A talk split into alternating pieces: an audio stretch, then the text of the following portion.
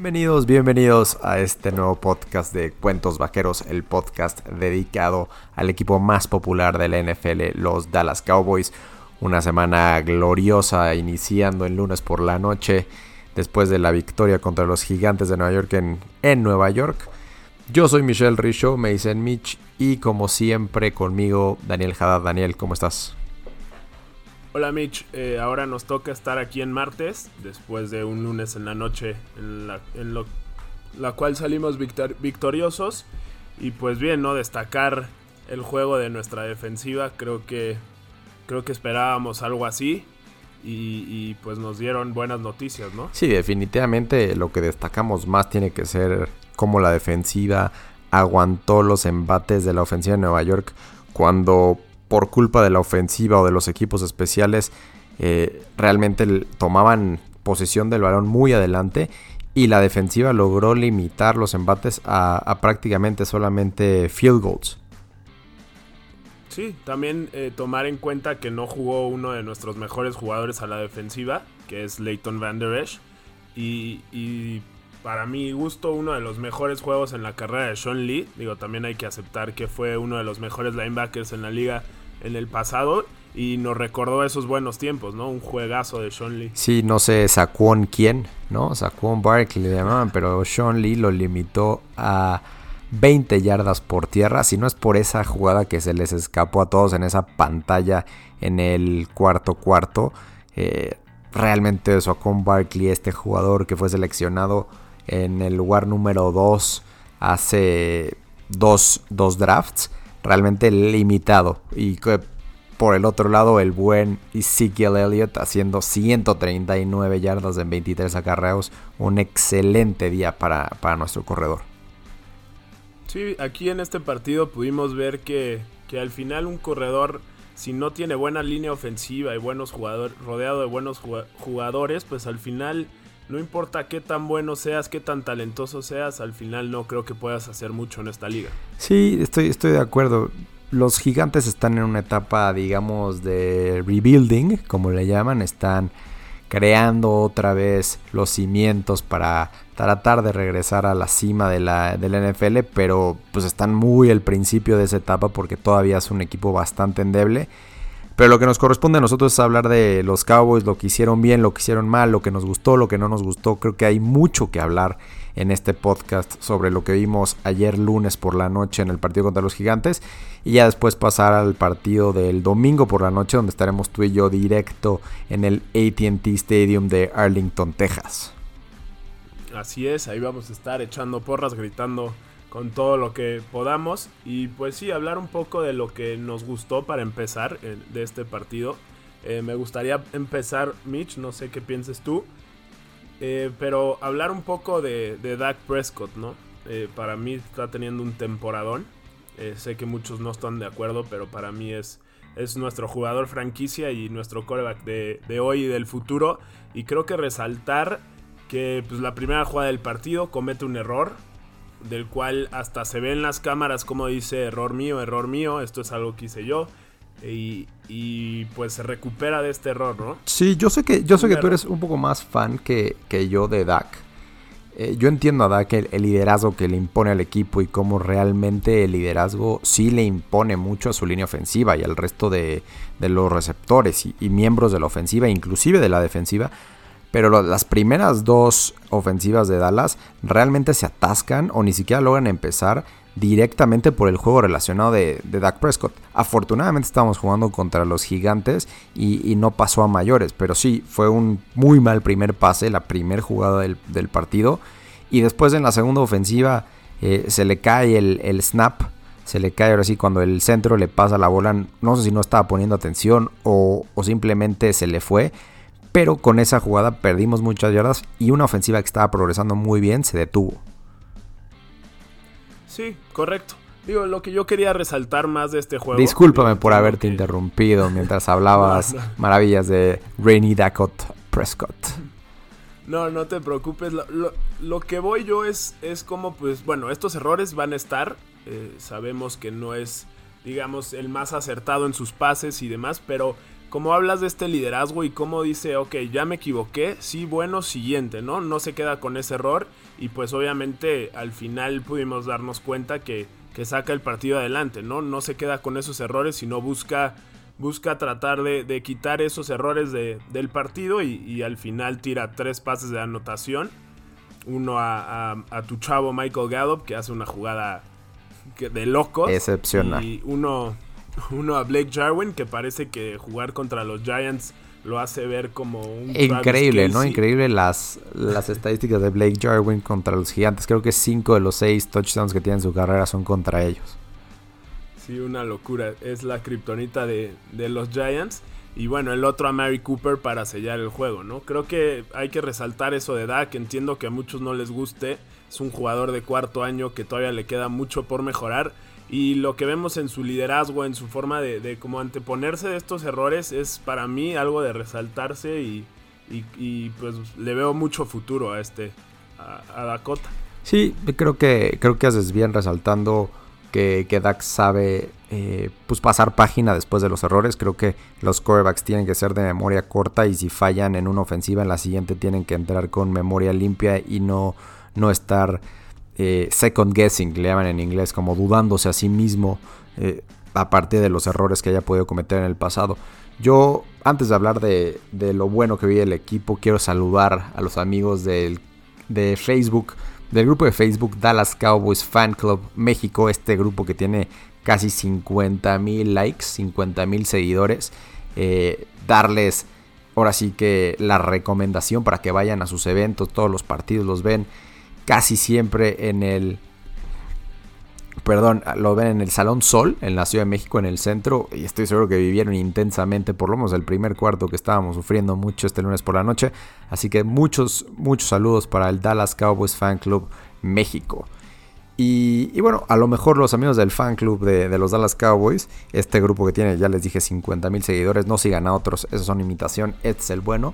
Coincidan conmigo que lo que más me gustó fue la defensa y cómo se cerró en, la red zone, ¿no? en la zona roja de, de, la ofensiva de los gigantes. Realmente poder detener varias veces, aunque sea una ofensiva muy mala, pero en repetidas ocasiones, a un equipo que recibió su primera ofensiva dentro de la yarda 10. Eh, no, no es fácil. Creo que lo mencionaste, Sean Lee tuvo un muy buen partido, Jalen Smith, inclusive Michael Bennett en la nueva contratación del equipo después de que dejó a los Patriots para venirse a, los Cowboys. Jugó muy bien, tuvo algunos temas de unos offsides, pero en general ayudó mucho la presión que junto con DeMarcus Lawrence, otro que jugó muy muy bien. Y pasa a segundo plano Robert Quinn, que había sido uno de nuestros mejores linieros, pero a partir de, esta gran presión que logró hacer eh, el front seven del equipo, los cuatro defensivos eh, de la línea y los tres linebackers, creo que ayudaron mucho a la defensiva secundaria para detener los embates de, Nueva York y prácticamente en todas, menos en una ofensiva, eh, lograr que, se quedan con tres puntos. Sí, y qué bueno que mencionas a DeMarcus Lawrence, que no hemos hablado mucho de él. Eh, ha sido un jugador, digo, es por mucho el jugador más importante de nuestra línea defensiva, si no es que de toda nuestra defensiva. Es un jugador al que se le dio un contrato multimillonario esta pretemporada y como que no habíamos hablado mucho de él porque lo habían marcado muy bien, ¿no? Y con dobles equipos, más que nada. Toda esta temporada eh, eh, lo marcaron muy bien, le dieron tanta importancia que lo marcaban con dos y eso le abría huecos tanto a Robert Quinn como a la demás línea, línea defensiva. Y pudimos ver en este juego cómo es un jugador realmente importante para esta defensa, ¿no? Y no solo para atrapar al coreback, sino para parar a la defensiva. Hay una corrida, si no me equivoco, en el primer drive de los gigantes que obviamente se la dan a Saquon Barkley y, y DeMarcus Lawrence destroza la línea ofensiva de, los gigantes y logra taclear a... Sí, iban a anotar desde la yarda 1 y logra penetrar DeMarcus Lawrence y tiene una pérdida de 3 yardas ahí Saquon Barkley. Muy bien. Creo que dentro de todo, Daniel, no podemos estar tan positivos con lo que vimos ayer. Creo que hay bastantes cosas negativas. ¿Qué es lo que no te gustó ayer del equipo? Yo creo que lo que menos me gustó, digamos, eh, eh, fue lo de, lo de Randall Cobb, ¿no? O sea, esta pretemporada eh, lo firmamos como, digamos, este sustituto a Cole Beasley. mi, primo Oscar del, del, grupo Big D que tengo ahí en WhatsApp va a estar completamente de acuerdo contigo porque ayer estaba muy enojado con Randall Cobb. Sí, justamente yo eh, lo fui a ver a casa de, uno de mis tíos. Éramos unos que serán como, como 10, 12 personas viéndolo. Y, todos estábamos de acuerdo con el pésimo juego que dio, ¿no? Eh, unos, unos datos del juego de ayer fue un fumble perdido eh, creo que tuvo dos castigos y, un pase que deja ir cuando estábamos muy cerca de anotar. Y, pues sí, ¿no? Estas manos seguras que tenía Beasley, esto, este, pues no sé, convertía muchos terceros y eh, tercer downs. Y ahora, pues no sé, pensábamos que Randall Cobb podría ser, pues el siguiente Cole Beasley en esta ofensiva, digámoslo así. Y por lo pronto no lo ha sido, ¿no? Yo creo que hay, hay que preocuparnos un poco porque porque ese tercer receptor, digamos, ese, pues que, estaba en el centro del, campo recibiendo esos pases cortos que tanto le gustan a Dak, pues no lo ha sido, ¿no? Y, ha soltado, ha cometido varios errores que, que al final nos cuestan puntos y, creo que eso no es muy bueno para esta ofensiva. Sí, de acuerdo. Yo no, no sería tan duro con Randall Cobb. Sí tuvo un mal día en general, pero también tuvo seis recepciones, solamente atrás de Jason Witten en cuanto al número de recepciones tuvo un touchdown que, echaron para atrás por un castigo. En general tiene que estar un poco más concentrado para, lograr esas recepciones específicamente como tú mencionas en, tercera oportunidad. Y, bueno, creo que con lo que pase el tiempo estará un poco más en sincronía con, con Dak. Eh, a mí lo que no me gustó, eh, y ya van, creo que es una tendencia que, que está sucediendo, es la jugada de los equipos especiales permitimos demasiadas, eh, ahora sí que los, los, regresos de patada fueron muy largos y permitieron que la ofensiva de los gigantes tuviera que avanzar pues no tantas yardas para estar en, posición de hacer un field goal, ¿no? De hacerle los goles de campo. Y eso no, no le va a ayudar al equipo contra rivales mucho más poderosos. Porque otra vez nos fuimos atrás por más de dos posesiones. Otra vez estuvimos atrás, en este caso por nueve puntos.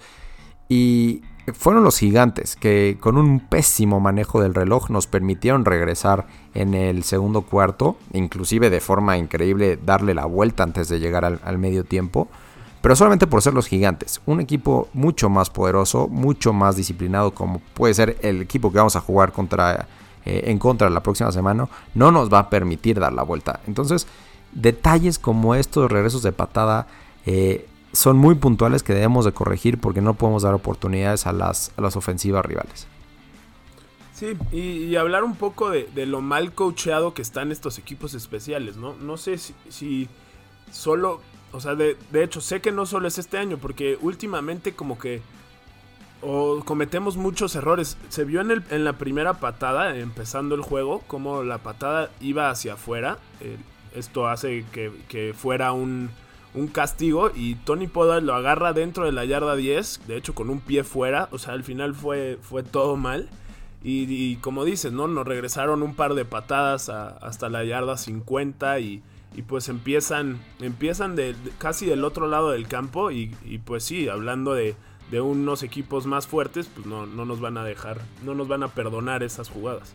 Muy bien, Daniel, ¿te parece si vamos a una breve pausa y pasamos al análisis del partido contra Minnesota y cómo está el panorama de cara a los playoffs. Perfecto. ¿Tienes una playera favorita? Bueno, hazla a un lado, porque tu nueva playera favorita está en Chútale. Chútale.com trae playeras originales que ilustran golazos del fútbol mexicano. ¿Cómo viviste el gol del Chucky contra Alemania? ¿O el del Cuau contra Bélgica? ¿O el de Moy Muñoz contra el Cruz Azul? Esas playeras increíbles y originales las encuentras en chutale.com, el mejor regalo para estas fiestas decembrinas. Regresamos a este su podcast favorito de los Dallas Cowboys, Cuentos Vaqueros. No sé por qué plataforma nos estén escuchando, puede ser Spotify, iTunes, YouTube. Bueno, por la que sea, corran la voz, también pueden escucharnos directo en la página de Deportes. Sigan corriendo la voz, ya tenemos cada día más y más seguidores. Gracias de nuevo a Dallas Cowboys Fan Club México, este grupo fabuloso de Facebook, por seguirnos y por darnos más audiencia. Los invito en verdad a que vayan a, ver los partidos de los Cowboys ahí al Salón Sol. Estoy seguro que el domingo por la noche contra Minnesota, mientras tú y yo estemos en el ATT Stadium.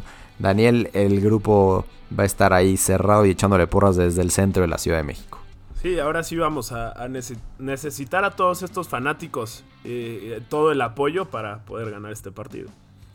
Nos enfrentamos a un, equipo del norte de, de la Conferencia Nacional, los vikingos de, de Minnesota, equipo que perdió ahorita contra Kansas City, que normalmente diríamos, bueno, pues perder en Kansas City no está mal, pero perdió contra Kansas City en un partido que no jugó el mejor quarterback de la liga para mí, Patrick Mahomes, y tuvieron ahora sí que este, esta oportunidad que se le ha privado a Kirk Cousins de tener como esta signature win, que le dicen en inglés, como esta, este triunfo que realmente lo marque en su carrera y le dé como un punto de inflexión hacia arriba. Y realmente vuelven a, perder. Tenían el balón con menos de 3 minutos para, para poder ganar el partido y al final no solamente no lo ganan en esa posición, inmediatamente después Kansas City hace el field goal y, pierde eh, los vikingos. ¿Tú cómo ves a, Minnesota? Híjole, lo veo, lo veo un equipo durísimo. Creo que lo platicábamos en el podcast pasado. Eh, es un equipo completo en todas sus líneas. Donde la menor, digamos, el, el, eslabón más débil del equipo sería su coreback. Que para mí no me parece un coreback malo. Pero pues sí, como, como dice todo el mundo, es, es, es, alguien que al final no acaba de convencer, ¿no? Y más en estos partidos de, de prime time. Como podemos ver, Dallas tiene dos seguidos, eh, dos al hilo, ahora en, domingo por la noche. Y, Kirk Cousins no acaba de convencer a la gente y de convencer a los demás equipos y al, al suyo mismo de, que puede ser ese coreback, ¿no? Ese coreback que él solo te gana un partido, ese coreback que se carga el equipo al hombro y, al final, pues él solo, no sé, da un pase largo, da, da, un pase complicado y demás. Y eso no lo hemos visto a lo largo de los años y, ojalá siga así. Sí, un dato que ya había dado en el podcast, eh, en el episodio pasado, que voy a repetir y voy a desglosar un poquito más. Kirk Cousins, obviamente lo conocemos mucho porque fue el coreback titular durante prácticamente cuatro temporadas con, con los Redskins, los Pieles Rojas de, Washington, un equipo divisional de la división de Dallas. En ese tiempo, el señor Kirk Cousins empezó siete partidos contra los Vaqueros, con resultado de una victoria y seis derrotas. Esta, y nada más para mencionar en dónde vino la, la victoria, fue en la semana 17 de ese terrible año 2015, año en el que ya Tony Romo se había lesionado desde, desde creo que media temporada ya no jugaba. Eh, realmente el equipo acabó con 4 victorias, 12, 12 derrotas. Y bueno, Kirk Cousins se aprovechó de la debilidad de, un equipo que estaba completamente acabado moralmente y, y, por las lesiones. Y ahí fue donde nos ganó 34-23. Pero en el resto de los partidos perdió Kirk Cousins contra los Vaqueros de Dallas. Sí, si no me equivoco, ese partido, eh, el coreback de Dallas fue Kellen Moore, el ahora coordinador ofensivo del equipo. Tienes, tienes razón, sí, sí lo fue. Sí, y digo, nos hemos dado cuenta a través de los años que, que no es el gran coreback, o sea, es, es bueno a secas, ¿no? Digamos, y tiene, sí tiene un contrato multimillonario y Minnesota pues trató de o creyó que era ese coreback que los iba a subir de nivel y, al final pues creo que no lo ha sido, ¿no? Eh, pero sí, hablando... Me quedé con la curiosidad, perdón. En ese partido, Kellen Moore tiró para 435 yardas. Ahorita me metí a buscar. No fue un mal partido Kellen Moore, pero lo perdimos. Felicidades, Kirk Cousins. Nos ganaste ese partido. Un fenómeno ese zurdito de Boise State, nuestro ahora coordinador ofensivo. Pero sí, regresando un poco al demás equipo de, Minnesota, creo que, tiene una ofensiva increíblemente completa. Uno de los mejores corredores de la liga como Dalvin Cook, tanto corriendo como, en, como, como con sus recepciones. Eh, dos receptores buenísimos que, al parecer uno se volvió a lastimar en el partido de... Sí, hay que decirlo y, y hay que recalcarlo. Adam Thielen, que es uno de los mejores receptores de la liga y sobre todo la válvula de más seguridad para Kirk Cousins, seguramente no va a jugar, ¿no? Yo, creo que sí. De acuerdo. ¿Tú crees que sí va a jugar? No, no, no, de acuerdo. Yo creo que tampoco va a jugar. Eh. Sí, no va a jugar. Pero, y ahorita ya te dejo hablar, perdón por mi intensidad, mi querido Daniel. Eh, recordemos que contra Green Bay, sí, equipo diferente y lo que sea, tampoco jugó su mejor receptor y Dallas perdió. Así que no podemos eh, pensar que porque no va a jugar su mejor receptor, entonces Dallas va, a ganar. Dallas tiene que aprovechar esta debilidad en este partido para poder sacar el triunfo. De acuerdo, y hablando de lo completo que es este equipo, el, de Minnesota, sí no juega Adam Thielen, pero del otro lado tiene a un Stephon, Diggs, que es también un, gran receptor, ¿no? Es, no es del mismo estilo que Adam Thielen, es mucho más de pases largos y de, de escaparse. Pero bueno, también mencionar que, es buenísimo. Y vimos en el partido de Kansas que pues no son los únicos, ¿no? También está la Quan Treadwell, que, dio un gran partido. Y, tienen un Tyrant como Kyle Rudolph, que también es una gran válvula de escape. Eh, además tienen una gran defensiva. No sé, me parece un equipo bastante completo que le va a hacer la vida muy difícil, por lo menos en el siguiente domingo por la noche, a nuestros vaqueros. Sí, yo creo que el duelo que tenemos que destacar es el de Dalvin Cook, que tú, bien mencionas, es un gran corredor, de los mejores de la liga. Y no sé si podemos contar con que Sean Lee dé dos partidos buenos seguidos o, que dé dos exigiéndole el máximo sin que se lesione. Entonces yo espero que Leighton Manderesh ya esté de regreso para ese partido, ¿no? Y, ese creo que va a ser el, juego clave. Los linieros eh, de los linebackers de Dallas contra Dalvin Cook. Sí, lo que estuve leyendo de Leighton Van Der Esch es que de hecho él entrenó toda la semana pasada, pero lo quisieron guardar para que estuviera al 100% en este partido, que es, digamos, un poco más importante, sin, que, sin quitarle el peso al de Nueva York, pero bueno, creo que es, que es un rival mucho más fuerte Minnesota de lo que es Nueva York. Entonces tengo la fe y la esperanza de, de que Leighton Van Der Esch regrese a este juego. Y también tener en cuenta que Dallas tiene un día menos de descanso, ¿no? Por haber jugado el, lunes en la noche, Minnesota jugó el domingo por la mañana. Y pues sí, tomar en cuenta que, que aunque se juega de local y todo, pues al final es un día menos de, descanso. Sí, afortunadamente Dallas viene de, de su semana bye, entonces algo de pila recargada tendrán. Y por el otro lado, Minnesota ha sido de los equipos que todavía no descansa.